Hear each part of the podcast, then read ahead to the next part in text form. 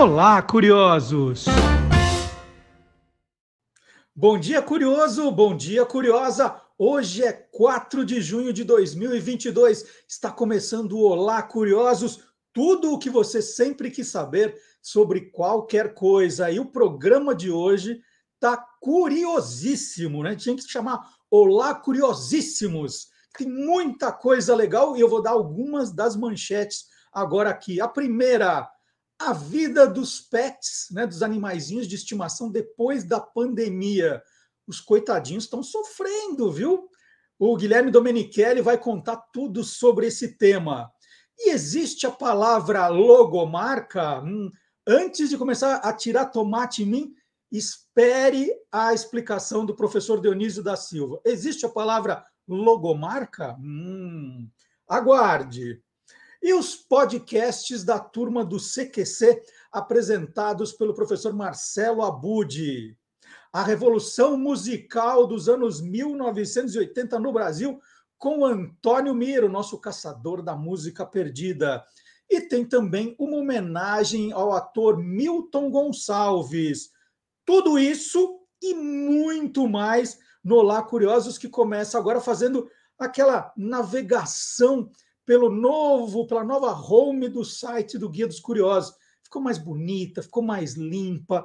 E tá, todo o conteúdo está lá ainda, né? mas com mais manchetes, com mais destaques, para você entrar e ir navegando, se divertindo. É um passeio, olha, gente, é um passeio meio infinito. Uma coisa vai chamando a outra na parte da pesquisa, você vai se divertindo, pode usar o material naquele trabalho de faculdade, de escola, que é um 10, olha só. Então, ó, eu estou fazendo uma navegação aqui para você entender como está essa nova cara do site, da home do site do Guia dos Curiosos.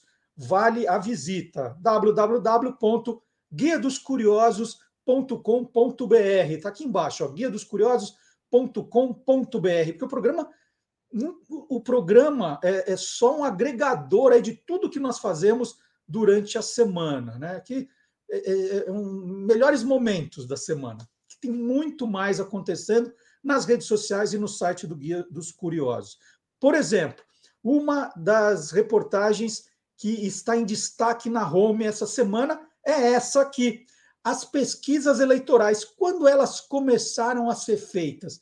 Quem inventou a pesquisa eleitoral? Né? Porque agora a gente vai ficar uh, acompanhando pesquisa eleitoral uma atrás da outra.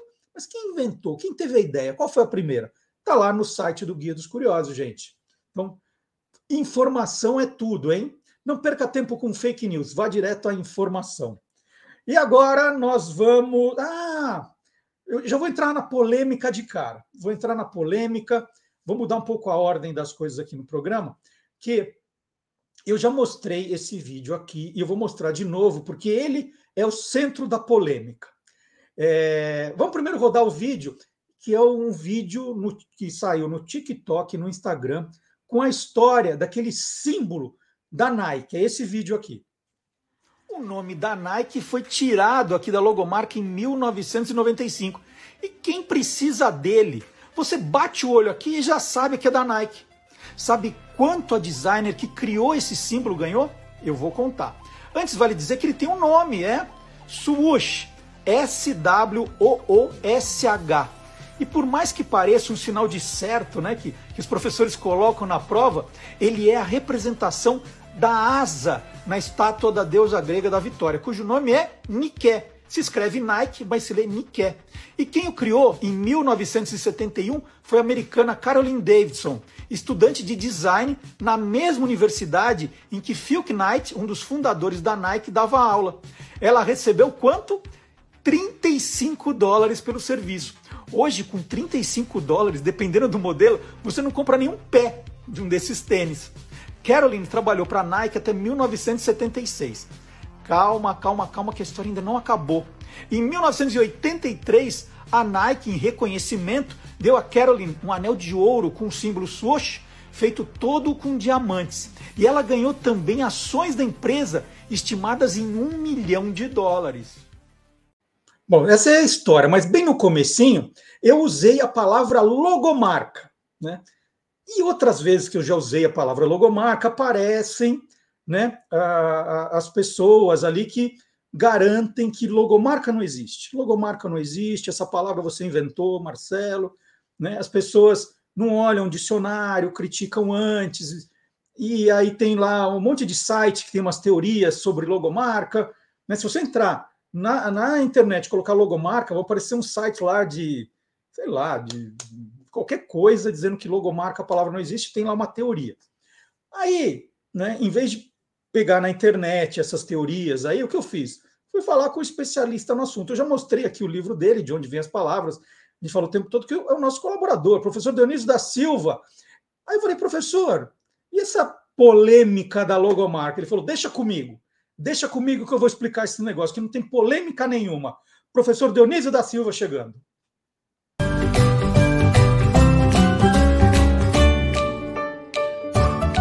palavra nua e crua.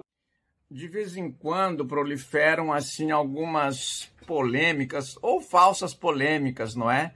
Neste campo da internet que tem tanto joio misturado com trigo. Mas a diferença está na farinha, não é? Nós não somos farinha do mesmo saco. Então eu queria dizer que a palavra logomarca é perfeitamente possível, ela está na lógica da língua, a língua da lógica, aliás, a lógica da língua não é a mesma dos números. É, ela tem a mesma precisão e às vezes a imprecisão dos números. Qual é o número correspondente ao pi? 3,14, não é? Mas por quê? Por convenção, porque tem uma multidão de números depois do 14, mas a gente é, é, fez a convenção, né, convencionou de que fosse 3,14, fosse essa a designação do pi. Eu vou trazer aqui a invocação do best-seller número um do mundo. Não, não é o Quevedo, não é o Cervantes, não é Agatha Christie, não é nem o Harry Potter. É a Bíblia, que tem o dobro deste meio bilhão de exemplares que cada um deles tem, ou mais que o dobro. A Bíblia tem um versículo, que é o primeiro versículo do Evangelho de São João, que, que, que esclarece isso de uma forma muito límpida. São João escreveu assim: No princípio era o Verbo. É assim que o padre João Ferreira de Almeida traduziu, não é? Mas o São Jerônimo traduziu antes para o latim e escreveu: In princípio erat verbum mas como todos os evangelhos foram escritos originalmente em grego, talvez o de São Mateus tenha tido uma edição em aramaico, o único, mas os outros três, de certeza, os canônicos, não é? os reconhecidos, foram escritos originalmente em grego, São João diz assim: Stin arche itan o logos. Ele, ele diz é, logos para verbo.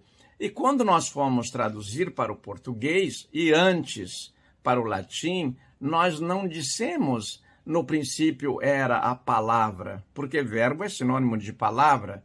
Verba já é outra coisa, né? O plural de verbum é verba, já deu outra coisa no português. Mas então nós usamos logos. Então a palavra logomarca, ela não é uma redundância. Se ela fosse uma redundância, ainda assim seria uma redundância indispensável, porque às vezes as redundâncias, que costumam ser defeitos de estilo, como os pleonasmos, em alguns casos são indispensáveis.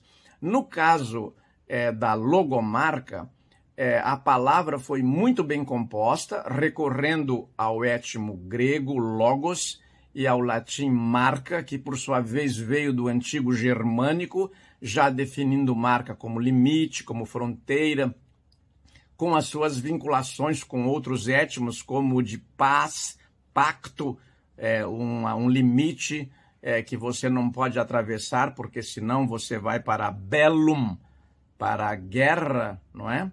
É então, este, este, esta composição, é uma palavra composta, né? Esta palavra logomarca numa palavra só, ela é muito feliz porque ela dá o símbolo, o conceito e o resumo do que aquele produto tem, faz ou promete ou anuncia. Quando você vê ao longe um M, do McDonald's naquela cor amarela, você sabe que ali você pode comer um lanche. Outros, é, outras logomarcas indicam também, em geral, produtos ou ideias, ou mesmo bandeiras, ou uma série de conceitos que você resume numa logomarca. Muito obrigado e até de repente. Bom, gente, eu considero o caso encerrado, tá? É, agora, todo mundo que escrever para mim que logomarca não existe, eu mando o link desse programa, porque explicação melhor não dá. Né? Todos os argumentos lá da internet, o professor Dionísio aí já rebateu, já esclareceu. Então, eu vou usar logomarca sim. Todo mundo pode usar logomarca que está certo, tá bom? É, e agora nós vamos falar dos animais, né? Hora do, do Guilherme Domenichelli porque é, eu, eu, acho que eu não. Bom, vou falar. É, nós estamos passando aquele momento da volta ao trabalho presencial, né? E os bichinhos, o que estão achando disso, né? O gatinho, o cachorrinho, os nossos animais de estimação. Eles estão gostando dessa ideia? Vamos ver?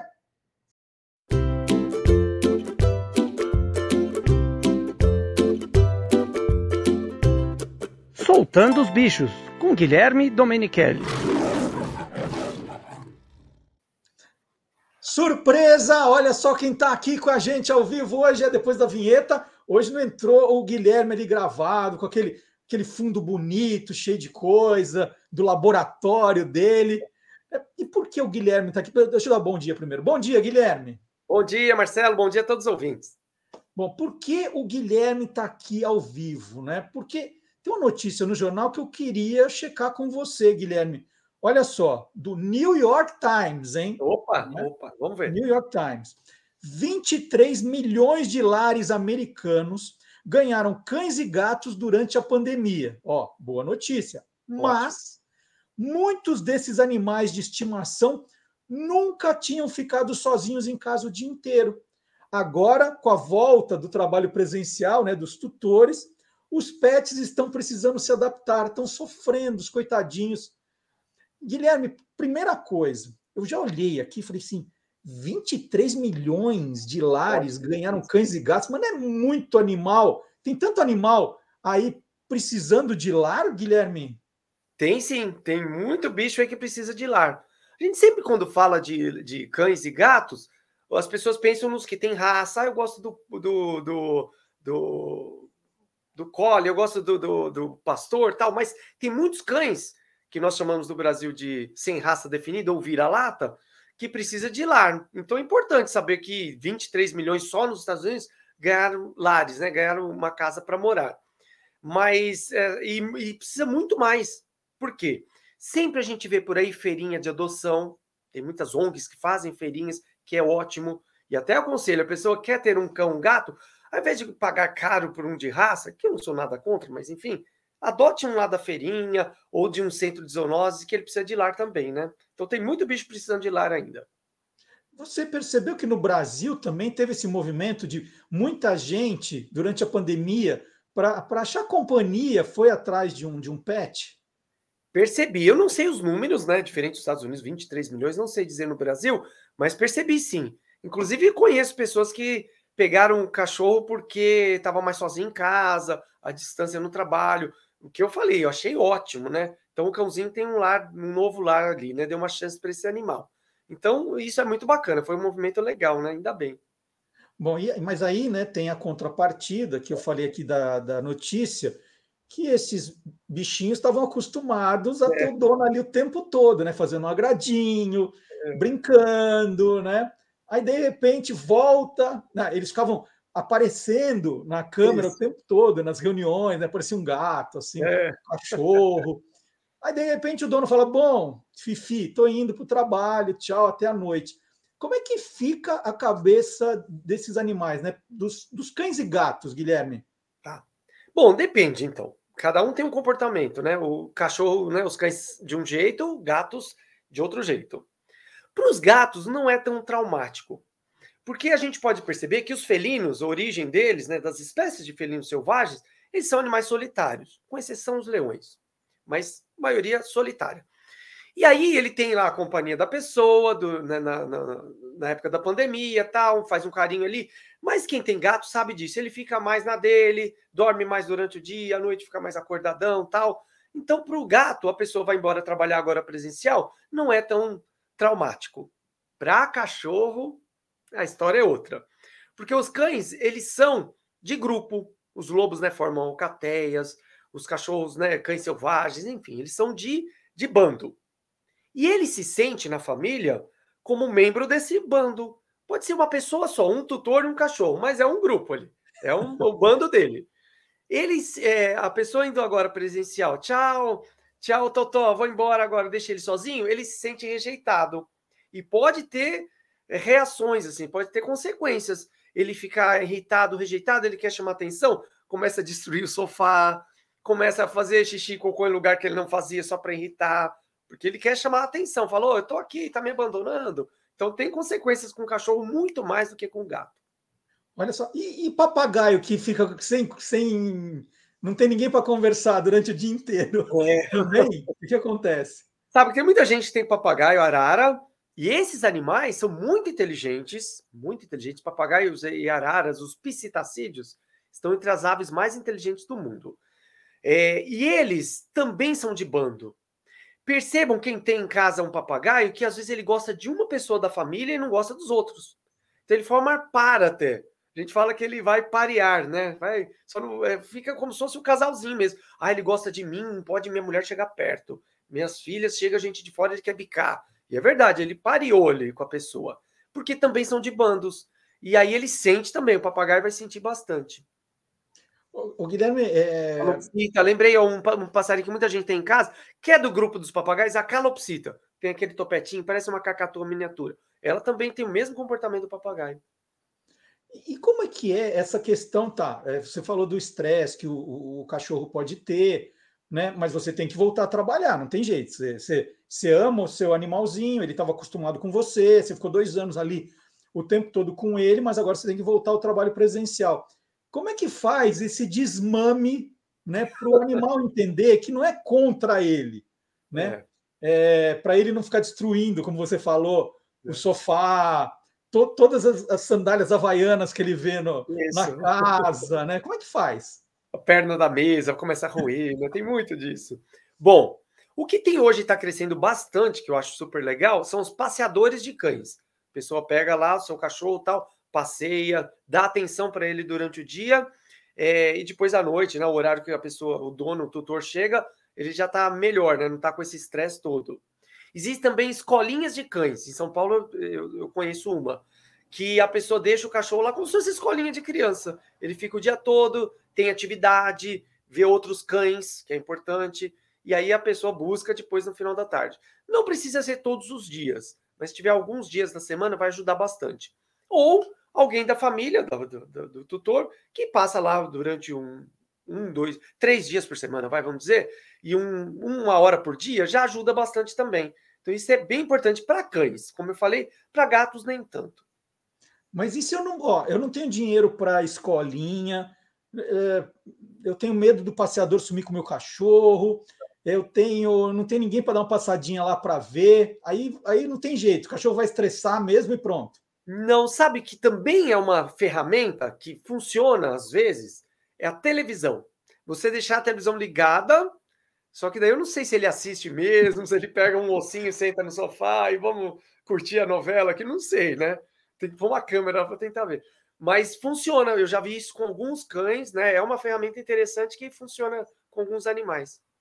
Você liga naquele filme Pets e isso. deixa ligado lá, né? Para ver, é. para dar Mas ideia. Tem canal, tem canal para cães, eu não lembro agora o nome, Marcelo, mas tem canal que é para cães. Eu já vi isso numa reportagem também americana, que tem um canal para cães. Não sei se dá para pegar no Brasil isso. Não sei o que fica passando também, um ossinho voando, sei lá, uma cadelinha, uma, não sei. Mas tem alguma coisa de entretenimento para cães que funciona. Sabe que, sabe que tem um vídeo desses que viralizam na internet, né? Que é o. Acho que é um cachorrinho assistindo televisão, uma tela enorme, e aí tá passando um desenho tipo Tom e Jerry e aí o Tom pega uma bomba, né? né? Aquele, aqueles desenhos, e, e, o cachorro e põe na boca do cachorro, o cachorro explode. Mas o cachorrinho que estava vendo, meu, ficou desesperado. É, então. Eles, eles têm são... esse, esse sentimento, eles conseguem ver isso, Guilherme? Eles conseguem entender o que está acontecendo. Os cães cada vez mais estão né, próximos do nosso dia a dia, do que a gente vê e acontece dentro da casa. Percebe quando a pessoa está triste, quando a família aconteceu alguma coisa na família, ruim ou boa, né? Uma alegria. Eles percebem muito isso. Eles literalmente fazem parte do, da família. É um membro da família ali, faz parte do, dessa sociedade familiar da casa. Então eles percebem a televisão, sim, percebem é, vizinhos diferentes, enfim. E tudo isso é muito legal, né? Eu acho. Eu estou adorando essa história da televisão. Então, o cachorro assiste televisão, mas ele entende que aquilo não é realidade ou passa por realidade para ele? ele? Ele sofre porque ele está vendo o sofrimento de outro cão ali? Pode ser, pode ser. É difícil isso ainda, né? São vários estudos que podem é, ter novidades sobre esse assunto. Mas que ele percebe que tem algum, o que está acontecendo ali, não só imagens embaralhadas, ele percebe. Agora, se isso vai afetar o sentimento dele, se ele ficar mais triste ou mais alegre, é difícil de saber ainda. Mas, por exemplo, ele explodiu um cachorro lá, ou ele vê outro cão lá no filme, é, tá assistindo, sei lá, Lessie, Boomer. Boomer, lembra? Rintintim. É. Outro dia vi um cachorrinho igual o Boomer, falei pra Raquel, falei, olha, igual o Boomer. Como ela é mais nova que eu, ela não sabe nem quem era Boomer.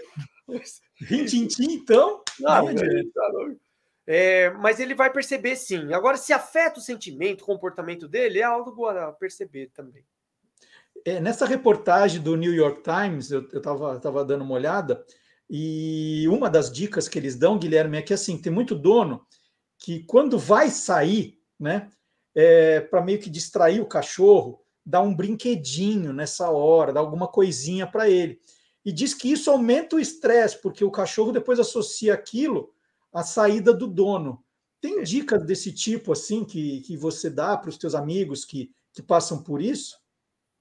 É, brinquedos são ótimos. Ele vai ter um entretenimento com aquilo lá, vai distrair. Só que ele enjoa também. O animal depois pega, ah, não brinca mais com, que eu, com o ossinho de plástico que eu dava lá para ele, o brinquedinho e tal. Porque ele vai enjoar de aquilo lá, tem que ser trocado sempre também, né? Constantemente, perceber que não, não chama mais atenção, tem que trocar aquilo lá.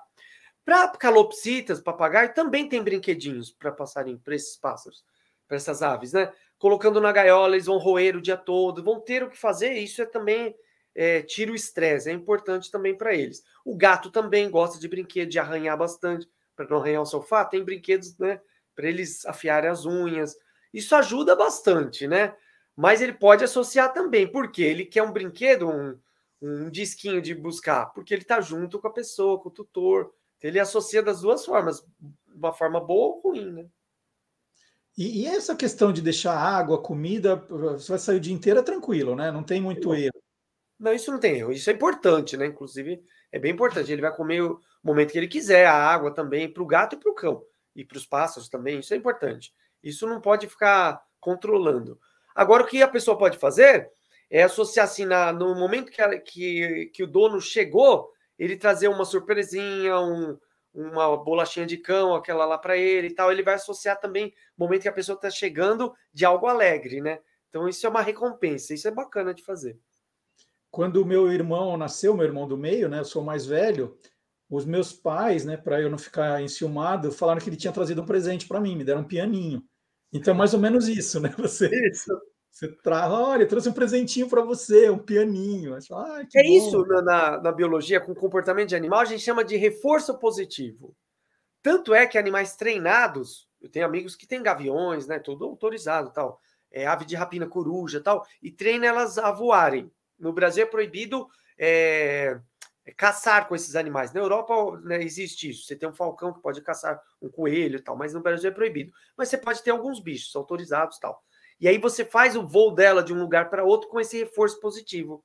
Então, ó, eu tenho uma coruja, eu vou treinar ela a voar. É, eu coloco ela no lugar, vou longe com a minha luva de couro lá, já que tem unhas grandes. Então eu faço, estimulo ela a voar. Ela voa, eu dou uma recompensa, um pedacinho de carne de rato, né? A maioria das pessoas usa e tal. E aí uhum. vai estimulando, é o reforço positivo. Como tinha também no zoológico um tempo atrás, no zoológico de São Paulo, com os leões marinhos. Então, ele pedia alguns comandos, são bichos inteligentes. Ele faz aquele comando, você dá a recompensa. Com cães isso é comum também, né, de usar. O Guilherme, a gente está falando de animais de estimação, então a gente está falando do cachorro, do gato, que tem uma, uma relação com os donos, né, de interação. Você falou do, do papagaio, da calopsita, que também tem uma, uma certa interação. Agora, e animais de estimação, por exemplo, como tartaruga, como peixinho de aquário? Aliás, tartaruga, a gente teve em maio agora, o dia da tartaruga, e o Guilherme fez uma foto com 12 tartarugas. É o, é o bicho que ele mais tem em casa. Né? Como é que é essa questão desses animais como bichos de estimação? Né? Não tem assim uma. Né? Por quê? Vamos lá. As pessoas, a gente associa, nós somos mamíferos e associamos também a mamíferos. É muito mais fácil. Eu falo muito isso com as crianças quando eu visito escolas. Porque o cão, ele tem o comportamento, vai, vamos dizer, mais parecido com a gente, o gato também, como mamíferos. E até textura, né? É mais peludinho, sangue quente, se abraça o cachorrinho quentinho tal. Esses bichos répteis, outros diferentes, tartarugas, tem gente que tem cobra, né? Tal, eu tenho também. Aí são animais bem diferentes, tanto na textura de pele, temperatura do corpo e o comportamento também. Então, é, tem gente que tem cobra fala assim: ah, ela me reconhece. Não, não tem isso, assim, de carinho. Ah, eu durmo com a minha cobra. Não, não vai ter esse carinho. Ele não quer afago.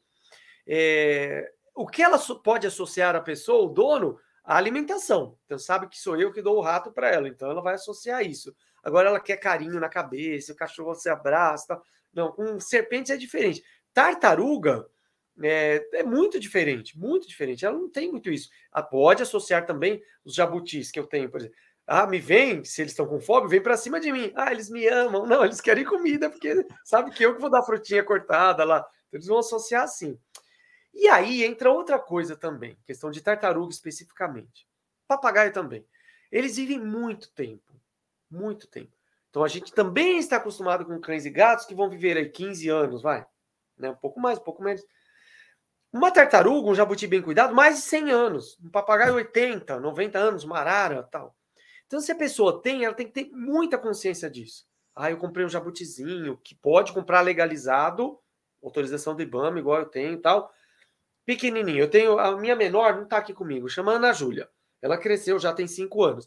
Comprei a Ana Júlia desse tamanho, de um criador lá do Paraná. E ela, eu tenho certeza que eu vou morrer e a Ana Júlia vai ficar para as minhas filhas. Então, ah, eu tenho um jabuti, eu tenho que ter consciência, um papagaio legalizado, eu tenho consciência que vai passar para outras gerações. Será que a pessoa vai querer? Então tem que pensar bem nisso. Ah, será que daqui 10 anos eu vou trabalhar fora? Não sei, um planejamento da minha vida. Eu vou dar o jabuti, eu deixo no zoológico. O zoológico não recebe animais assim. Estão abarrotados de bicho. Então é, são pets bem diferentes, né? Tanto o comportamento quanto o tempo de vida. Então, mas é, é, é assim, quem acaba adotando os peixes ou, ou os jabutis é mais assim para desestressar, para ficar olhando para eles assim, é. falar, nossa, que coisa calma, é assim, porque cachorro agitado, quer sair, quer passear, e esses é para quem quer assim a, a curtir mais tudo muito mais lentamente. Como é que é, Guilherme? Ah, são gostos diferentes da pessoa, né? Peixe de aquário eu acho muito legal, eu acho muito é desestressante, sim. Um aquário bem cuidado também. O peixinho não vai viver tanto tempo, sim, como, como até menos que cães e gatos. Mas assim, aquários lindos. Hoje tem uma linha assim que o pessoal chama, o Japão é muito forte nisso, que é aquário plantado, que a gente chama. Então, com várias plantas aquáticas diferentes. São lindos, assim. Se o pessoal procurar depois na internet, aquário plantado, lindo. Lindos. E assim com peixes diferentes, peixes amazônicos. Eu gosto muito de aquarismo. E você ficar olhando ali igual um quadro vivo, tá? É muito legal. Lógico, é, com todos os cuidados possíveis. Tem pH de água, temperatura de água, água mais ácida, mais alcalina, depende da espécie de peixe, alimentação legal, tal, é muito bacana.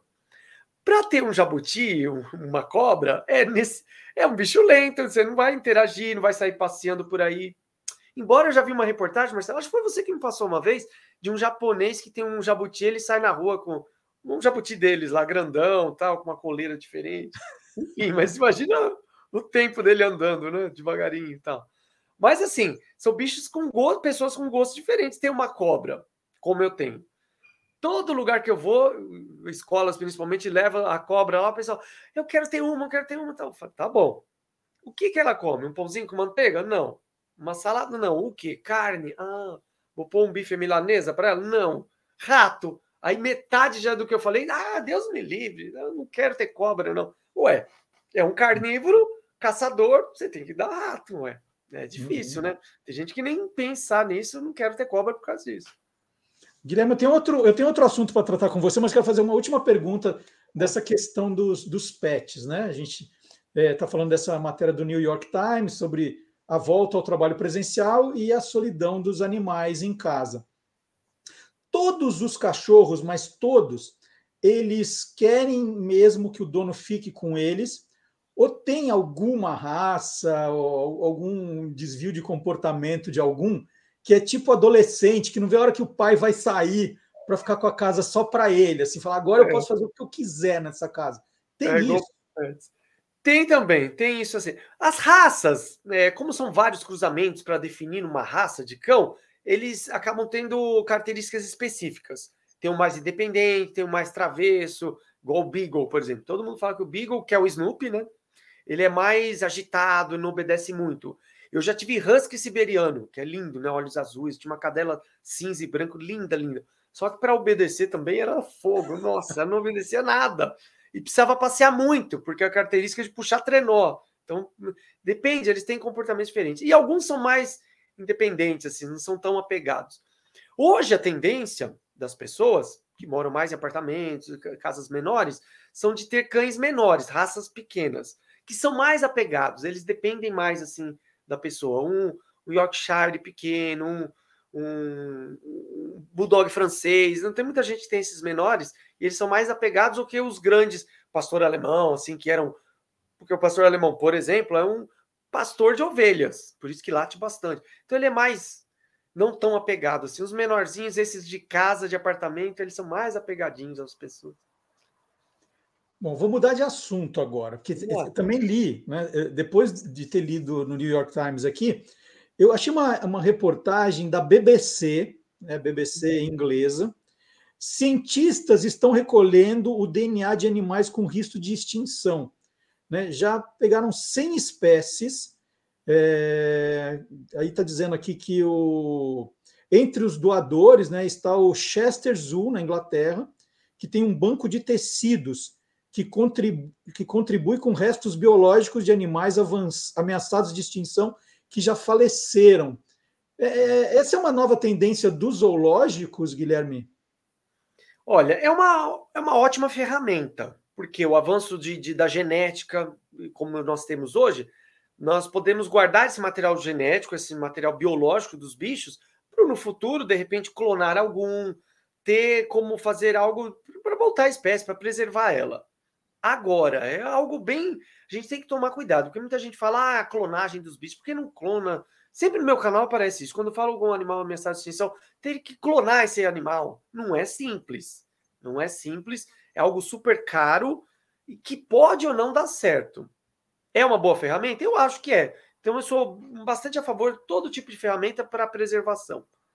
Porém, o melhor mesmo é preservar o, animal e o habitat dele, a casa dele.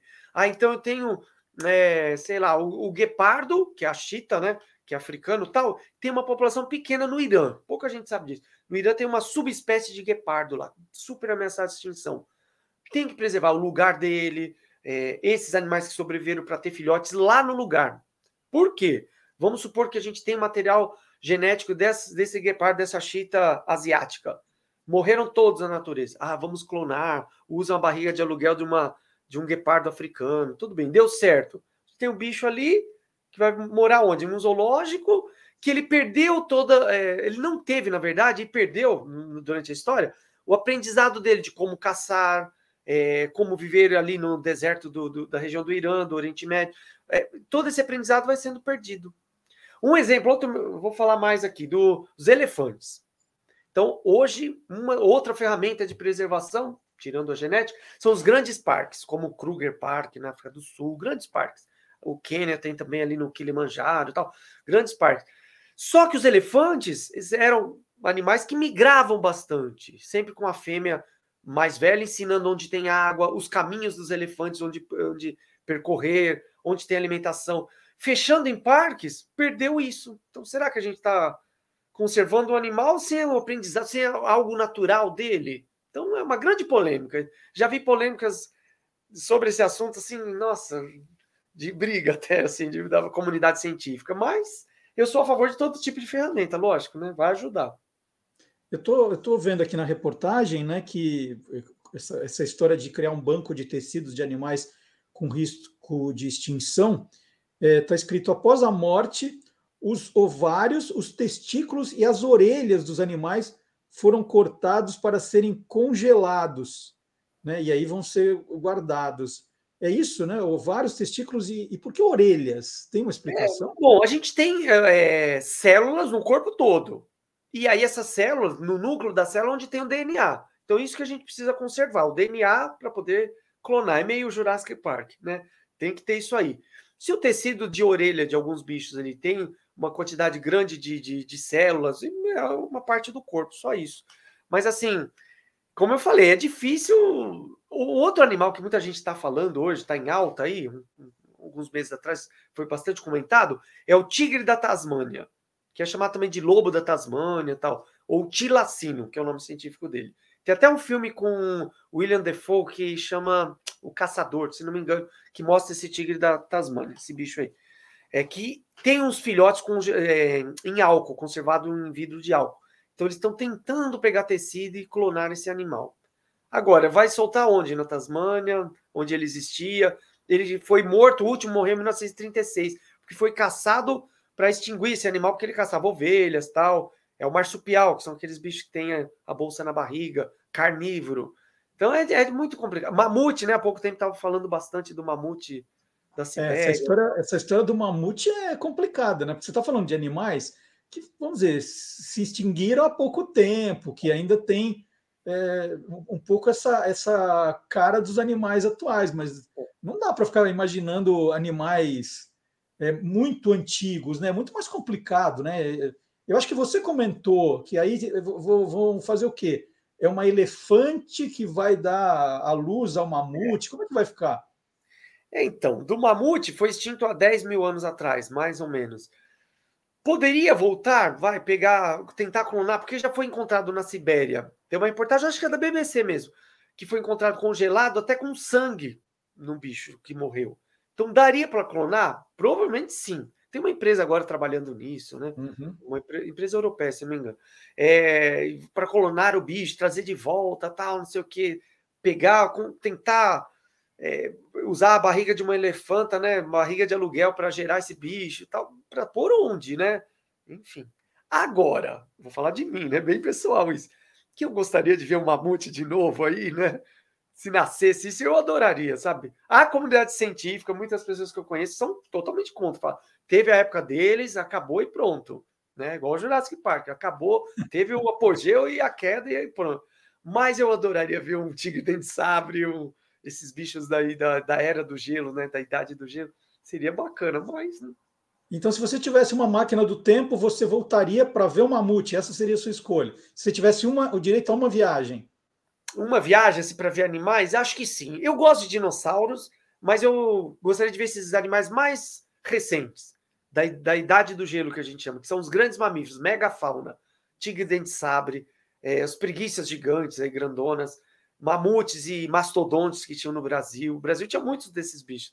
Eu, na máquina do tempo, eu gostaria de ver esses animais aí, não tanto dinossauros. Se fosse uma viagem só, seria essa. É, que a gente assistiu toda Jurassic Park, toda a série, né? É. A gente, dinossauro a gente não aguenta mais ver, né? É. Entendi. Inclusive vai sair outro agora, né? Acho. Jurassic World, né? É, tá para sair, é uma loucura. E tá para sair também, gente, daqui a pouco, o um novo livro do Guilherme Domenichelli, viu? Pode já adiantar qual é o tema, já que você, você tocou no assunto aí próximo, né? Pode, ué. Gigantes é? do Passado, o nome do livro, né? é, é, os animais que viveram da idade do gelo no Brasil. Então, só de bichos brasileiros, que é mais legal ainda. Então, eu estou escrevendo junto com o meu grande amigo aí, com o Ariel Milani Martini, que é um paleontólogo da Unicamp, excelente, né? Doutor em paleontologia. Então, a gente está mostrando esses bichos do passado do Brasil, dessa idade do gelo. Que as crianças falam mais era do gelo, né? Tem uma diferença entre era no tempo geológico. Mas, Mas como tem no desenho que tipo de bicho tem eh, né, então, nessa época? É, preguiças, a gente pensa na preguiça pequenininha tal, mas eram preguiças enormes, algumas um pouco menores, tinham várias espécies de preguiças. Mastodonte, que é um parente do elefante, do mamute, só que aqui das Américas, não tinha tanto pelo, né? Praticamente igual um elefante. Mastodonte, tigre dente de sabre, é, tinha um cão selvagem da, da época do, é, do passado, assim, que parecido com um lobo. Ursos, o Brasil tinha ursos, urso, tipo urso das cavernas, urso de cara chata. São vários animais assim. E muitos bichos nossos de hoje, como a anta, a onça pintada, a ema, viveram com esses animais no passado. Então, alguns se extinguiram e outros continuaram, que tem até hoje. Então, muitas ilustrações do livro são com bichos do passado e atuais, assim, perto um do outro, numa savana parecendo o cerrado nosso. Olha, não é por falar, mas sem puxar sardinha aqui, mas tá maravilhoso, está muito Sensacional. legal. E não então, tem livro quando... assim brasileiro, sabe, Marcelo? Não tem, vai ser o primeiro. Quando o livro estiver pronto, nós vamos combinar um papo. Eu, você Isso. e o Ariel. Vamos fazer. Isso, com certeza, com certeza. Vai ser ótimo. Muito legal. De todos esses que você falou, o que eu tenho mais convivido ultimamente é com a preguiça enorme. preguiça enorme, eu sei o que, eu sei o que você está falando, viu? É. Ótimo. Mas imagina só. Super obrigado pelo papo. Te peguei hoje aqui para. Falei assim: não, hoje, Guilherme, a gente precisa conversar, porque essa história dos animais de é, domésticos, né, os pets, os animais de. Ah, eu esqueci o nome, animais de estimação. Né? É. adorei essa notícia, preciso conversar com você. Mas a semana que vem você está de volta com, com soltando os, os, bichos tradicionais, tá bom? Tá bom, fechado. Ah, rende muito assunto, né, Marcelo? Se deixar com esses assuntos, a gente fica horas aqui, é muito gostoso. Meu, no, quando eu jogo stop com o pessoal, eu falo cada bicho, eu tô assim. Tá ótimo, né?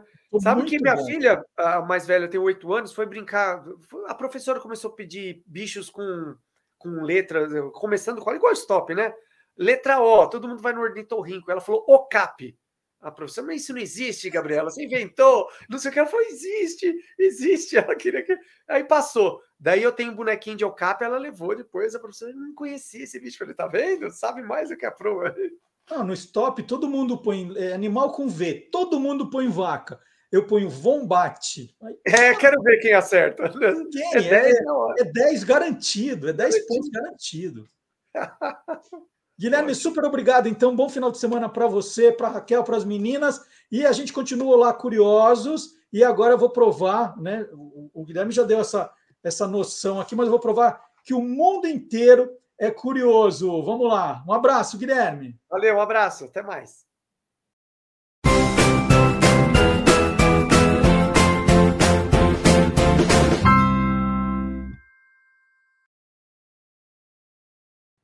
Em uma decisão bastante contestada, as autoridades francesas anunciaram a proibição do uso de gírias de jogos no idioma inglês, no lugar de expressões francesas. O motivo é, abre aspas, preservar a pureza da língua local. De acordo com o jornal inglês The Guardian, algumas expressões serão traduzidas diretamente para o francês. Um exemplo, né, a gente fala pro gamer, né? Pro gamer agora é joueur professionnel, né, que é o jogador profissional. Né, pro gamer não pode usar mais. O Ministério da Cultura do país que comandou essa mudança, né, essa, essa nova mudança de regras, disse a uma agência de notícias francesa que sentiu que o setor de jogos eletrônicos ficou excessivamente saturado com expressões em inglês e que isso pode representar uma barreira para novos jogadores. A partir de agora, todos os funcionários do governo só poderão se referir a jogos, né? Todas as expressões, se for falar de e-sports, nossa, não pode falar isso, com a nomenclatura francesa. E tem muita gente achando que essa lei não pega. Não faz muito tempo, o governo francês tentou substituir o termo Wi-Fi por l'accès sans fil à internet, né? Acesso sem fio à internet. Tinha que usar a expressão toda porque não tinha Wi-Fi. Não deu certo, não deu certo. Será que nos videogames eles conseguirão colocar os nomes em francês? Hã?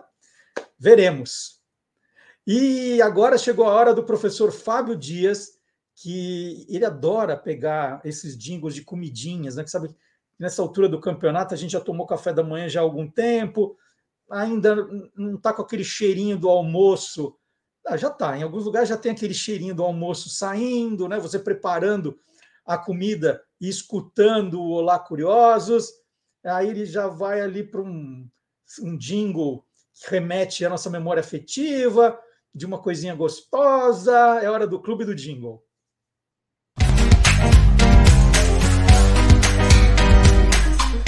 Clube do Jingle. Muitos produtos, ao invés de utilizar um jingle em suas campanhas, utilizam paródias. Ou seja, escolhem uma música já famosa, já conhecida, e colocam uma nova letra sobre ela justamente para divulgá-los. Esse foi o caso de Cremútil, um produto que fez um enorme sucesso nos anos 1990 e deixa até hoje saudade em uma legião de fãs que, inclusive, tem páginas na internet solicitando a volta dele. Cremútil era uma espécie de requeijão, mas com uma textura de maionese, com um sabor de cream cheese. Era, uma, é, é, era um creme com sabor de queijo que o pessoal adorava para usar é, é para fazer aperitivo, tomar no lanche da tarde, no café da manhã. Ou seja, crianças e adultos gostavam muito de cremútil, como o nome já sugere, né? E por causa disso, foi escolhido é, na campanha, justamente para dar uma ênfase maior a esse mútil, né, do cremútil, o famoso bolero Bessame Mútil, que teve sua letra adaptada, né, o bolero que é, era Consuelo Velasquez, teve sua letra adaptada, e segundo consta aqui na minha ficha técnica, quem fez, fez essa, quem fez essa adaptação foi Zé Rodrigues, da, na época proprietário da produtora Voz do Brasil. No entanto, não consegui confirmar essa informação. Então, a princípio, fica como sendo do Zé Rodrigues a adaptação.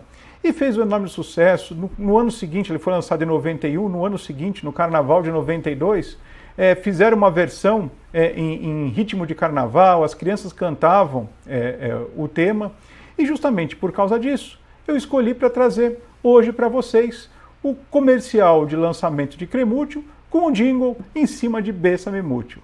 Vamos assistir? Tem potinho novo no café da manhã. Compra mãe, compra cremúcio, gostinho de queijo cremoso, sabor nham, nham, nham.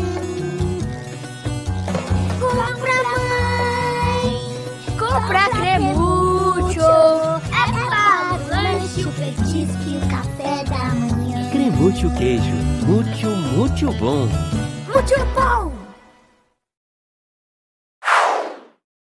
Que legal relembrar desses, desses jingles, né, com o professor Fábio Dias, que é autor de um livro, que é o Jingle é a Alma do Negócio, que a gente sempre apresenta aqui, que traz aí um CD com 150 desses jingles, para quem quiser curtir, ele conta as histórias, como ele conta as histórias aqui, é, não são necessariamente as mesmas, né? Algumas que tem no livro ele não conta aqui, algumas que não tem no livro ele conta aqui.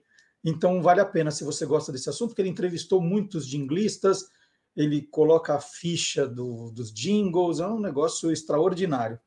Gosto demais desse livro. E, e eu estava comentando aqui que se você estiver cozinhando, você não precisa necessariamente estar na frente do YouTube, do Facebook para ver as nossas imagens. Você pode só escutar o programa todo sábado a partir das 10 da manhã nós publicamos os programas também em podcast. Né? A ideia é que o Olá Curiosa é um podcast que tem versão com imagem para quem quiser ver no YouTube e no Facebook, mas você pode baixar o podcast no Deezer, no Spotify, no SoundCloud, não precisa ter conta, você não vai pagar nada por isso, né? em nenhum momento você, você paga para ouvir no Deezer, no Spotify, no SoundCloud, você pode baixar para o seu smartphone e começar de repente você fala assim, bom, agora eu tenho meia hora, eu vou, vou regar o jardim ali, o, o quintal. Ah, põe ali os fones, ouve um pouquinho, ah, daqui depois do almoço eu vou ouvir o resto, né? Depois tiver tudo em ordem, ou naquele momento da tarde, quando as visitas já forem embora, você pode ouvir a hora que quiser, à noite, antes de dormir, né? Só não vão dizer que eu, que eu dou sono para vocês, hein? Então, você pode ouvir a hora que você quiser. E também no YouTube, né? No YouTube, no Facebook, não deu para assistir o programa inteiro agora. Daqui a pouquinho você volta, pega do ponto em que você parou, é, perdeu da semana passada, estava viajando, tal, tá lá, tá na, na pasta do canal do canal Guia dos Curiosos no YouTube. Tem todos os programas que nós fizemos, absolutamente tudo. Além dos programas na íntegra, que tem o Olá Curiosos e tem o Quem Te Viu, Quem TV, nós temos também tudo separadinho, todos os quadros, todas as participações dos nossos colunistas. É um conteúdo, gente, são 1.500 vídeos de todos os tamanhos. Tem vídeo lá de programa com duas horas e meia e tem os vídeos de dois minutos, que é o, o, o que o, o nosso, os nossos colaboradores falam.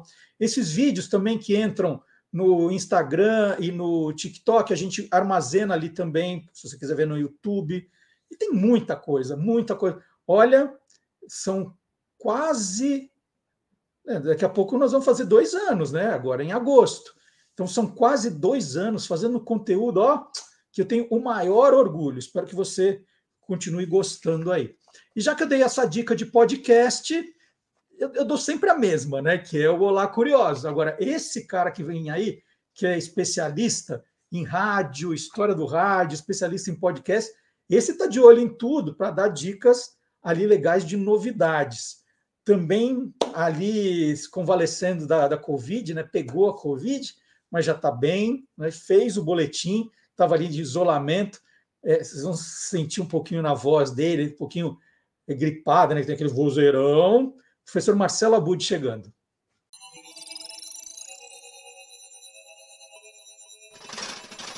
Hoje pode. Com Marcelo Abud. Entre 2008 e 2015, a versão brasileira do Custe o que Custar revelou uma turma de novos talentos conduzida pelo experiente Marcelo Taz. Hoje, além de estar em vários projetos, boa parte dessa galera habita também a Podosfera. Por isso, vamos fazer um recorte. E para isso eu conto com a ajuda mais do que especial da voz que marcou o programa, a de Antônio Viviane. Por favor, Viviane, anuncie para nós o que vem por aí. Começa agora, para todo mundo, seu resumo semanal de podcasts. Custe o que custar.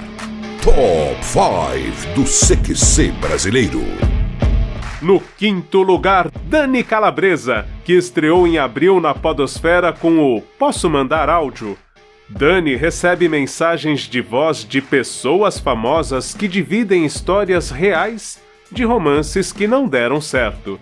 Entre uma revelação e outra, a humorista tece seus comentários. Os episódios têm cerca de 15 minutos e são lançados às quartas-feiras. No quarto lugar do Top 5, nas plataformas de áudio e também no canal Rafinha Bastos, ele comanda o Mais Que Oito Minutos. E para continuar em clima de Dia dos Namorados, que começamos com o Posso Mandar Áudio, acompanhe a abertura de um dos episódios mais recentes do podcast de Rafinha Bastos, que tem inclusive uma pegada bem próxima com a proposta levada ao ar pela Dani Calabresa.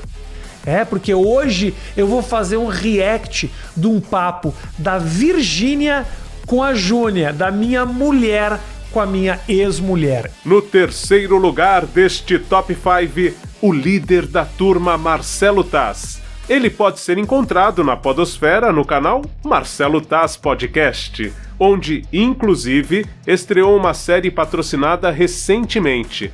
Também está no Provocast, a versão em podcast do programa que conduz na TV Cultura. Nos episódios em áudio, Taz comenta ainda a repercussão na internet de cada entrevista. No segundo lugar do Top 5 do CQC, aqui no hashtag Hoje uma ideia fascinante. Marco Luque entrevista a si próprio, ou melhor, aos personagens que tornou famosos no podcast Together. A entrevista mais aclamada não poderia ser com outra figura que não o Jackson 5. Prepara, galera, porque hoje eu, você e Jackson 5 estaremos together.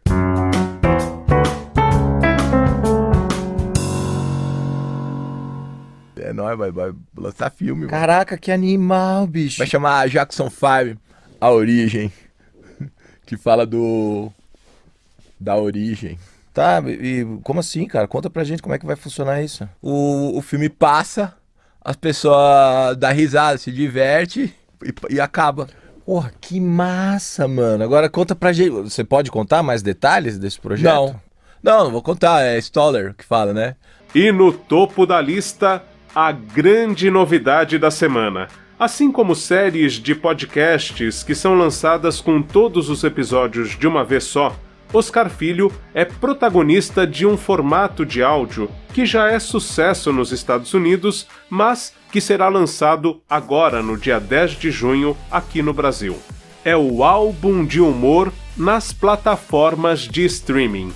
Para pessoas, digamos, mais experientes, assim como eu, isto vai lembrar, por exemplo, o sucesso que fez o Eu Sou o Espetáculo, do saudoso José Vasconcelos, lançado em 1960 em LP. Com uma proposta parecida, mas usando os recursos atuais, o show Putz Grill, de Oscar Filho, está sendo lançado na íntegra em faixas separadas por temas. O espetáculo ficou 11 anos em cartaz. Acompanhe aqui um trecho em que, justamente, a passagem pelo CQC é o foco do show. Esse programa mudou minha vida. Eu lembro a primeira vez. Cara, mudou. As pessoas passaram a me reconhecer na rua. Eu lembro a primeira vez que o cara me reconheceu. Eu chegou, oh, te conheço, hein? É mesmo? É! Você não é o CQC? Falei, não, não sou é sim! Agora os caras que erravam assim, você quer que? Chega aí! Não, você quer que? O que quer ser lá? Chega aí! Aí você vira CNPJ, CPNF, foda-se. Fora as piadas genial que os caras tinham por causa da minha altura. Tipo, você quer ser? O que, que você quer ser quando você quer ser?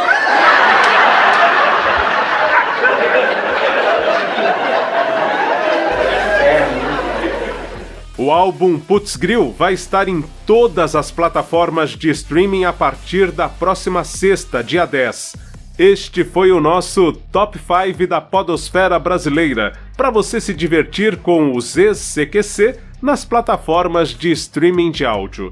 Semana que vem eu volto com seu resumo semanal deste incrível universo dos podcasts.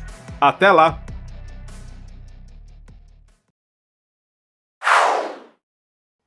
Deixa eu contar uma coisa, gente. O Marcelo Abud, ele fez uma versão estendida desse quadro, né? Ele conversou com o Oscar Filho também, que contou mais detalhes agora desse podcast.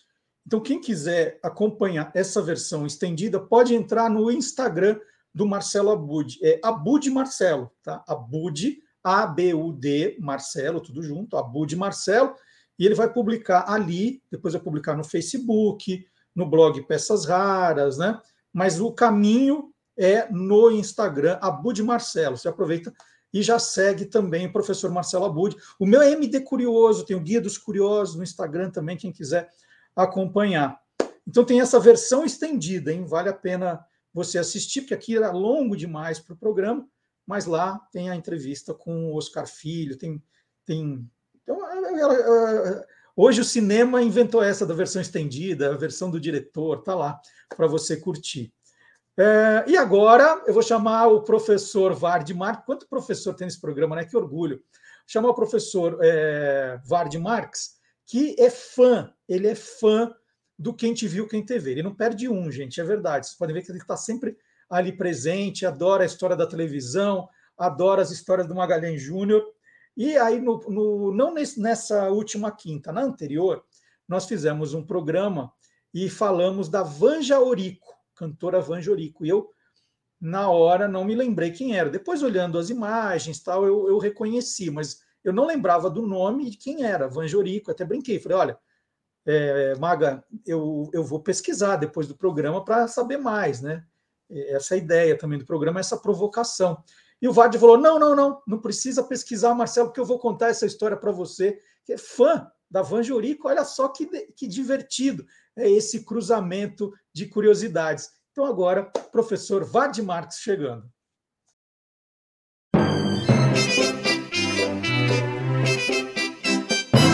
Aí tem história. Olá, curiosos! Na edição 83 de Quem Te Viu, Quem Te Vê, apresentado pelos meus queridos amigos Marcelo Duarte e Magalhães Júnior, que você assiste em qualquer dia e horário que quiser no canal Guia dos Curiosos. Aliás, este canal aqui. É, o Maga mencionou de passagem uma artista chamada Vanja Orico. Não conhece? Pois aí tem muita história. Quando eu era criança, e isso já faz mais de seis meses, havia uma expressão curiosa para indicar passagem de tempo. Tipo, e aí, papapá, tal. Pois a gente dizia, então, daí, bom, Vanja vai, Vanja vem. Essa Vanja era a própria Vanja Eurico. Quem criou isso foi o jornalista, humorista, escritor e um monte de etc. Stanislau Ponte Preta. A razão é que Vanja viajava muito, especialmente entre Brasil e Europa, e dentro do Brasil e dentro da Europa. Mas para quê? Bom, Evangelina, esse era o seu nome de batismo, era filha de um importante escritor, diplomata, jornalista imortal da Academia Brasileira de Letras, Oswaldo Orico. Vanja, apelido de família, nasceu no Rio de Janeiro em 1931 e, acompanhando o pai, diplomata, em 1950 ela estava morando na Bélgica. Aí, num concurso de canto lírico, é, desde cedo ela, ela se especializava no canto lírico, ela ganhou uma bolsa para a famosa Academia Santa Cecilia em Roma. É, dali, ela só saía é, com o grupo do colégio nos finais de semana. Numa saída dessas, topou com uma filmagem acontecendo no meio da rua. Parou e ficou ali assistindo. O diretor viu aquela moça e falou: Nossa, bonita. Moça, quer participar do filme? Ela falou: Quero, mas eu só posso em final de semana. Eu falei: Tá bom. Na semana seguinte, ela apareceu com um violão. Ele falou: Mas para que o violão? É porque eu vou cantar uma música para vocês. E ela cantou uma música do folclore brasileiro. Meu limão, meu limoeiro. Cantou muito bem, tocou muito bem. E é, essa sua performance foi bastante elogiada e foi para a tela. E foi assim que a única atriz e cantora brasileira participou de um filme de Federico Fellini, o primeiro dele, Luce del Varietà, que no Brasil se chamou Mulheres e Luzes. E essa primeira experiência resultou num disco. De um lado, eram discos que tinham uma canção de cada lado. De um lado, Meu Limão, e do outro, Coplas, que era uma composição dela, é, a partir de um tema do poeta espanhol Garcia Lorca.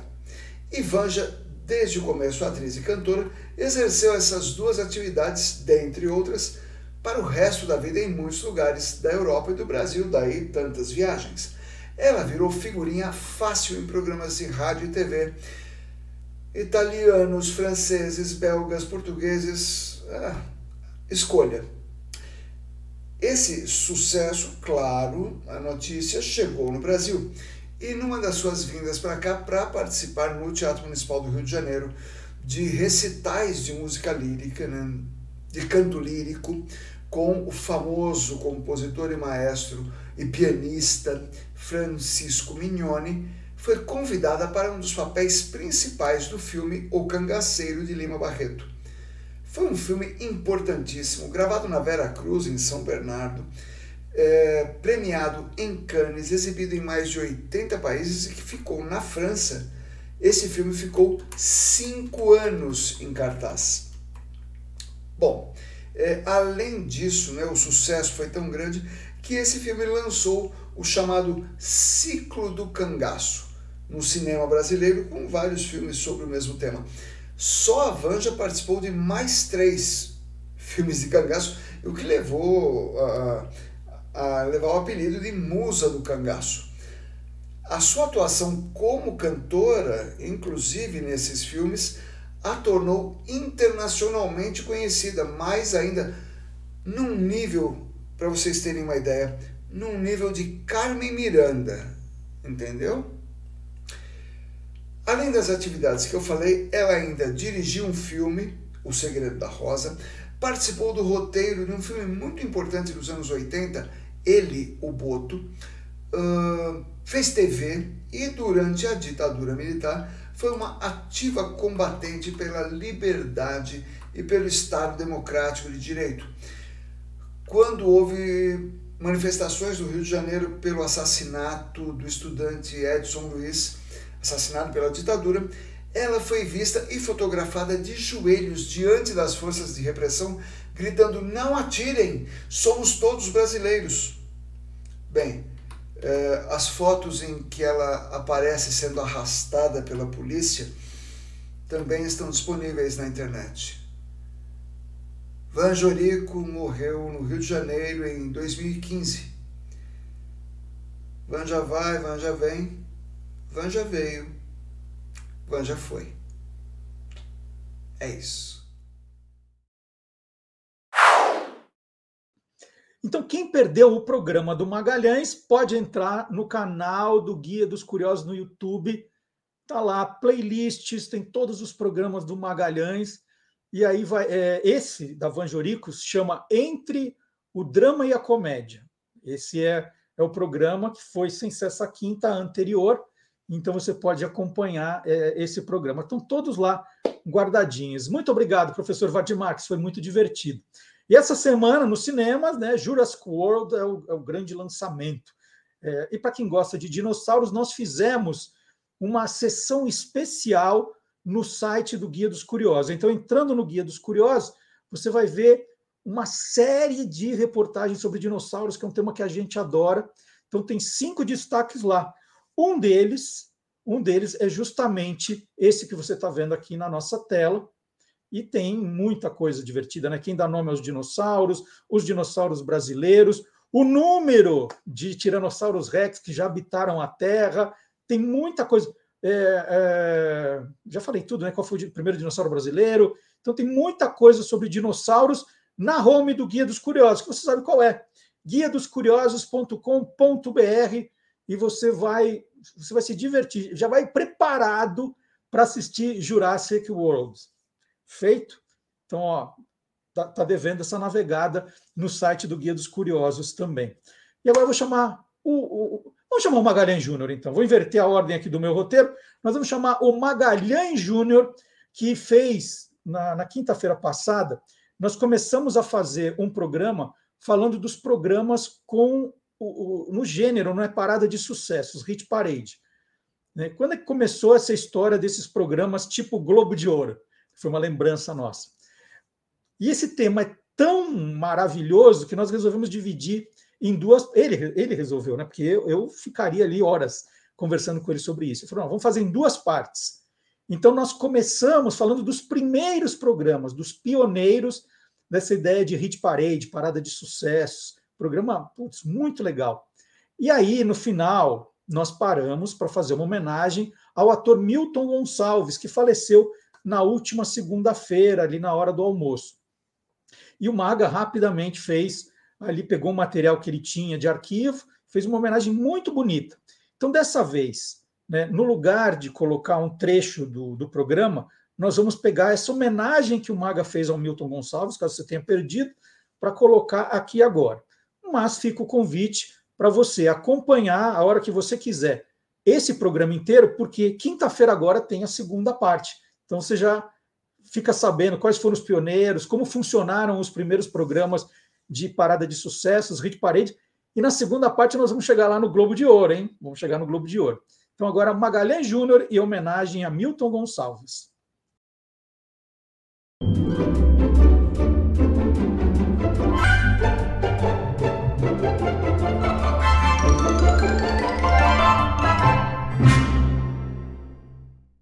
Mas você não vai embora, não, Maga, porque eu queria te pedir. É, eu acho que, o, o, como nós estamos aqui falando sempre dos pioneiros, dos grandes nomes que construíram a televisão, é, é, a gente tem que prestar uma homenagem. Nós somos, nós temos a obrigação de prestar uma homenagem hoje, né, no final desse programa, ao grande ator Milton Gonçalves, que faleceu na última segunda-feira, dia 30, né? E um nome que foi citado inúmeras vezes aqui nos nossos programas de rádio, porque, de fato, ele é um daqueles que colocou muitos tijolos nessa construção, né? Exatamente, Marcelo. Milton Gonçalves, que era mineiro de Monte Santo, quando ele nasceu em 1933. Milton Gonçalves foi ator e diretor de teatro, de cinema, TV, sempre dedicado, muito talentoso, generoso, mas também sempre reivindicador. É, é, podia ser no teatro.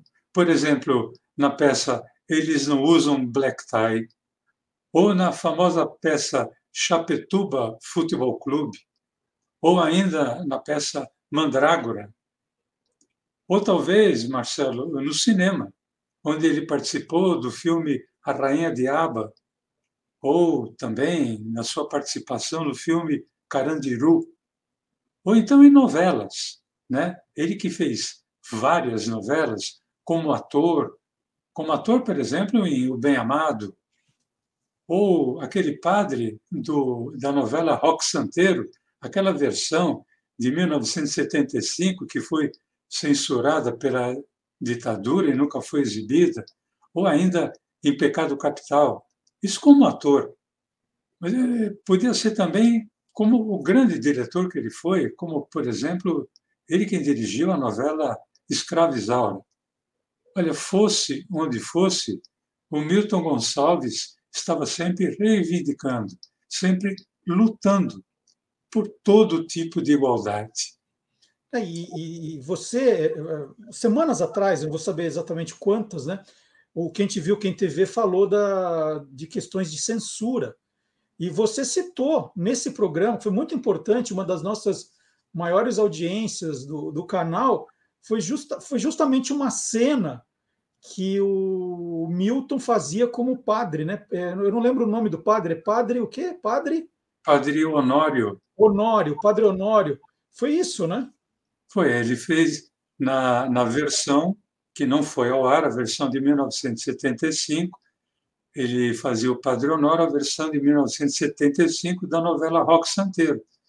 Então, eu acho que, Marcelo, nada melhor do que homenagear o Milton Gonçalves relembrando essa cena de uma novela censurada, uma vez que ele sempre defendeu a liberdade de expressão. É isso. Eu não sou bobo, Malta. Se você não me dá esperanças, é porque você não vai fazer nada. Eu já entendi tudo. Ah, espere, para. Eu já entendi tudo. Você, o prefeito, Matilde, todos rezando pela mesma cartilha. Eu ainda acabo dando um murro na fuça desse padreco aí. Vem aí. Os Caçadores da Música Perdida. Olá, curiosos! Uma das fases mais efervescentes do cenário musical brasileiro foram, sem dúvida nenhuma, os anos 80. Numa era pós-ditadura, cantores e bandas de todas as vertentes, do pop ao rock pesado, explodiram nas paradas de sucesso. E como diria Jack, vamos por partes, já que é impossível mencionar num único boletim tudo o que rolou nesse borbulhante caldeirão. Vamos começar pelos cantores e bandas que foram os precursores dessa renovação e, por que não, revolução do cenário musical brasileiro, lá no início da década de 80. Em 1982, foi lançado o disco As Aventuras da Blitz, do qual duas faixas viraram hits estrondosos, você Não Soube Me Amar, composição de Evandro Mesquita e Ricardo Barreto, e a canção Mais Uma de Amor, Geme Geme, composta por Antônio Pedro Fortunato, Bernardo Vilhena e Ricardo Barreto. Faziam parte da formação original da banda carioca Blitz, Evandro Mesquita, voz e guitarra, Fernanda Abreu e Márcia Bulcão, backing vocals, Ricardo Barreto, guitarra, Antônio Fortuna, baixo, Billy Furghieri, teclados e Lobão na bateria. Logo após o lançamento do disco, por conta de divergências artísticas com Evandro Mesquita, Lobão deixou o grupo. Em 1983, com uma batida que misturava rock e reggae, outra banda carioca começou a se destacar. Tendo em sua formação Herbert Viana, João Baroni e B. Ribeiro, os Paralamas do Sucesso colocaram nas paradas Vital e Sua Moto e Cinema Mudo, faixas do disco de estreia do grupo Cinema Mudo, lançado no mesmo ano. Em 1972, o cantor e compositor britânico Richard Dave, o Rich, veio passar férias em São Paulo. Veio e acabou ficando no Brasil. Em 1980, ele voltou para a Inglaterra a convite de Jim Capaldi para que fosse o arranjador vocal num álbum da banda Traffic. De volta ao Brasil em 1982, pois havia se casado com uma arquiteta brasileira, Rich prepara o seu disco gravado em português, O Voo do Coração, lançado em 1983. Algumas faixas desse disco ganharam grande destaque no rádio e TV. A Vida Tem Dessas Coisas e Casa Nova. Mas as músicas que colocaram o nome de Rich definitivamente nas paradas foram Pelo Interfone e Menina Veneno. Foi o disco brasileiro mais bem sucedido desde Secos e Molhados de 1973. Voo do Coração vendeu mais de 1 milhão e 100 mil cópias. Outro cantor de destaque nos primórdios do pop rock é Eduardo Duzek. Com seu estilo inconfundível, ele lançou em 1983 seu segundo álbum de estúdio, Cantando no Banheiro.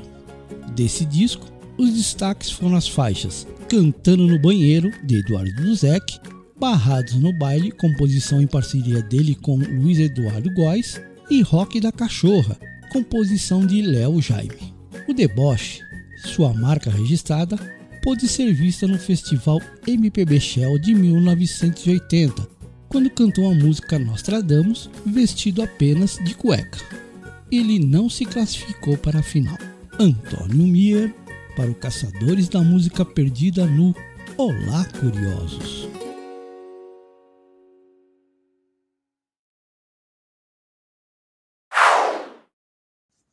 Bom, e agora deixa eu contar um pouquinho que nós estamos nas redes sociais, nas principais. Estamos no Facebook, nós estamos no Twitter, no Instagram e no TikTok. No TikTok, gente, segundo vídeo nosso que alcançou um milhão de visualizações, tem outro que está ali perto, que bacana, quase 200 mil seguidores, que é o que nós já temos ali no Facebook também. Está aumentando o número de curiosos, que maravilha isso, muito, muito legal esse aumento de gente curiosa aqui com a gente. É... Ah, deixa eu mostrar os livros, né? Quero mostrar aqui, ó, dois. Eu peguei dois hoje. Jogo Sujo e o Parabéns a Você. Por que eu escolhi esses dois? É, tá para sair, agora em julho, o meu décimo romance juvenil. Seja, são dez. São dez Guia dos Curiosos, coleção Guia dos Curiosos, e agora serão dez livros também de romances juvenis. E esse foi o primeiro, Jogo Sujo, que é a história desse jogador aqui, o Zuba, camisa 9 do Dinamo, que é sequestrado na véspera da final do Campeonato Brasileiro. E aí tem todo um mistério para saber quem fez isso com o Zuba. E o mais recente, que eu mostro bastante aqui, é o Parabéns a Você, é a história ficcional da dona Berta Celeste, a dona de casa que criou a letra em português do Parabéns a Você. Então são é o primeiro e o nono. E logo, logo tem o décimo livro. Você é professor, professora, bibliotecária, olha aí, pode entrar em contato com a Panda Books, e conhecer melhor os livros também para adotar aí na sua escola, colocar na sua biblioteca. Você pode também espalhar para as pessoas, né? Então tá aí, ó, tá? Dado o recado aqui, e sempre que a gente fala dos livros, né, você vai encontrar aqui embaixo o, a descrição do vídeo, né, quais são os principais destaques do programa, e tem também os links para você encontrar os meus livros mais facilmente, certo? Deixa eu ver, porque agora misturei tanto aqui o roteiro. Ah, vou chamar de novo o TikTok agora. Nas, nas, toda segunda, quarta e sexta a gente coloca vídeos novos no TikTok e depois coloca esses mesmos vídeos no Facebook, coloca no Instagram, agora está colocando no YouTube também, porque os vídeos estão fazendo maior sucesso, então a gente quer que mais gente veja.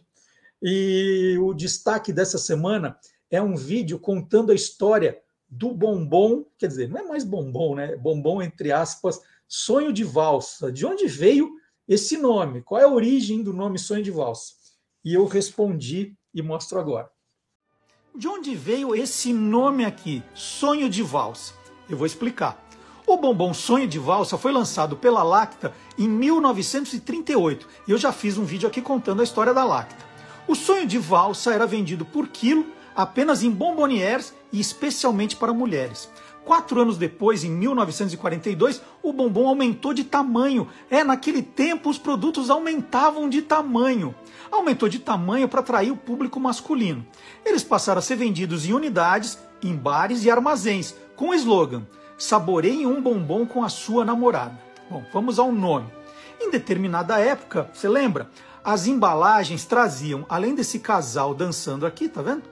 Um trecho da partitura da opereta Sonho de Valsa, do compositor austríaco Oscar Strauss, de 1907. A Lacta foi vendida em 1996 para a Kraft Foods, hoje Mondelez. Muita coisa mudou no produto e na embalagem. O sonho de valsa, que chegou a ter 50 gramas, hoje tem 20. O sonho de valsa nem é mais tecnicamente um bombom. As duas camadas de chocolate que envolviam o bombom foram substituídas por uma cobertura sabor chocolate. Vendo só? Que legal? É... Vamos lá. Se você quiser mandar também uma, uma mensagem para a gente com alguma curiosidade, com alguma ideia de pauta, uma sugestão para os nossos colunistas, o nosso e-mail é esse aqui embaixo, olá curiosos, arroba guiadoscuriosos.com.br. Anotou? Olá curiosos, arroba guiadoscuriosos.com.br. E a gente está chegando agora naquela reta final do programa. A gente tem feito programas um pouquinho mais curtos para dar tempo para você, se você perdeu, dar uma olhadinha no Quem Te Viu, Quem TV, né? Esse eu recomendo, tá?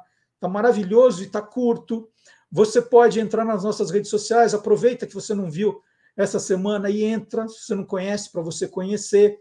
Dá tempo de você avisar para as pessoas que você acompanha o Olá Curiosos todo sábado aqui, compartilhando o link do programa nas suas redes sociais. Né?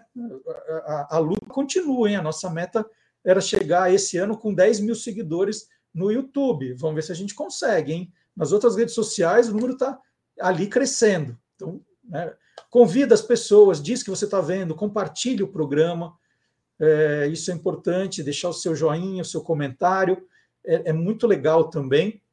É, aí por isso a gente sempre pede aqui a sua ajuda, que é para aumentar o engajamento na, na, lá nos algoritmos dos canais, das redes. É importante que você faça isso. É, prestigie também, você não dá livros de presente, tem toda a coleção Guia dos Curiosos, você vai dar um presente que as pessoas vão lembrar de você para sempre, né? Então você pode prestigiar a parte de curiosidades também. Acompanhar os nossos, os nossos colaboradores nas suas redes sociais, né, nas deles, é, sempre curtindo, comentando. Tudo que você faz aqui, você faz com os nossos colaboradores também. E esse é um cara que, puxa, a gente, a gente viu todo o crescimento dele nesses 20 anos que a gente ele está fazendo há 20, o programa vai fazer 20 também, então a gente está meio na, na, mesma linha ali, e ele faz sempre aquele olhar curioso, e essa história que ele vai contar hoje, gente, é muito legal.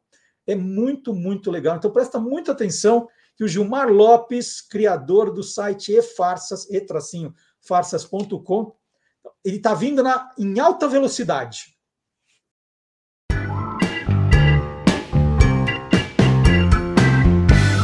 verdadeiro ou farsa? O videozinho que voltou a circular nas redes sociais tem apenas 24 segundos de duração e já foi visto milhões de vezes. Ele mostra um homem segurando uma grande câmera de TV correndo ali do lado de uns participantes de uma corrida. Só que o que chama atenção é que ele corre muito mais rápido que os participantes. É claro que um montão de gente entrou em contato querendo saber: será que esse vídeo é real, hein? Será que isso é verdadeiro ou farsa? É farsa! Esse vídeo é na verdade uma propaganda, um comercial bem antigo, viu? Fazendo uma busca no YouTube, eu descobri que esse vídeo foi publicado pela primeira vez em 2007 pelo cineasta e editor de vídeo, produtor independente chamado Jake Winnie, um britânico que trabalha com propaganda há muito tempo. Na época ele explicou que aquele vídeo era uma propaganda que ele havia dirigido para um energético chamado Powerade. E ele se baseou em um campeonato de atletismo que estava ocorrendo lá na África naquela mesma ocasião. Bom, apesar desse vídeo ser falso, tem um vídeo real que circulou na internet há poucos dias que mostra um cara correndo também com uma câmera bem mais rápido que os competidores de uma corrida. Nesse vídeo real que foi flagrado lá na Universidade de Datong, na China, a gente pode ver o cara aí correndo e ultrapassando os corredores segurando uma câmera. Mas como foi explicado, o cinegrafista também era um corredor e se ofereceu para registrar o evento, o que não torna sua façanha menos invejável. Olha só, deve ser difícil, hein? Correr segurando uma câmera, né? Deve ser muito difícil. Então, amiguinhos curiosos, esse vídeo que mostra um cara segurando uma câmera enorme de TV assim e correndo na frente dos competidores de uma corrida é farsa. Trata-se de uma propaganda para uma bebida energética e foi gravado em 2007. Alguém tirou o finalzinho ali que mostra o produto e espalhou como se fosse real. E aí, você quer saber se o que está rolando na internet é verdadeiro ou farsa? Então entra lá no www.e-farsas.com. Muito bem, gente. Então estamos chegando ao final do programa. Espero que você tenha curtido bastante. Não esqueça, hein? dá aquela compartilhada, aquele comentário, prestigie as nossas redes sociais, visite o site do Guia dos Curiosos, presenteie com livros, né? Livros é, de curiosidades, os livros, os romances infantil-juvenis, né? Que eu mostrei aqui no programa de hoje. Tem muita coisa legal ainda para acontecer aqui também. Estamos agora encaminhando né, rapidamente para o programa número 100, do Olá Curioso número 100. Logo, logo está aí e também os dois anos do Olá Curiosos, né, aí fazendo 21 anos, é 21, já perdi, 20, 21 anos, é, fizemos 20, 21 anos no ar, ininterruptos com o programa. Olha que sensacional. Então, muito obrigado pela audiência. Colabore com o engajamento. Sábado que vem tem mais, hein? Tchau, gente.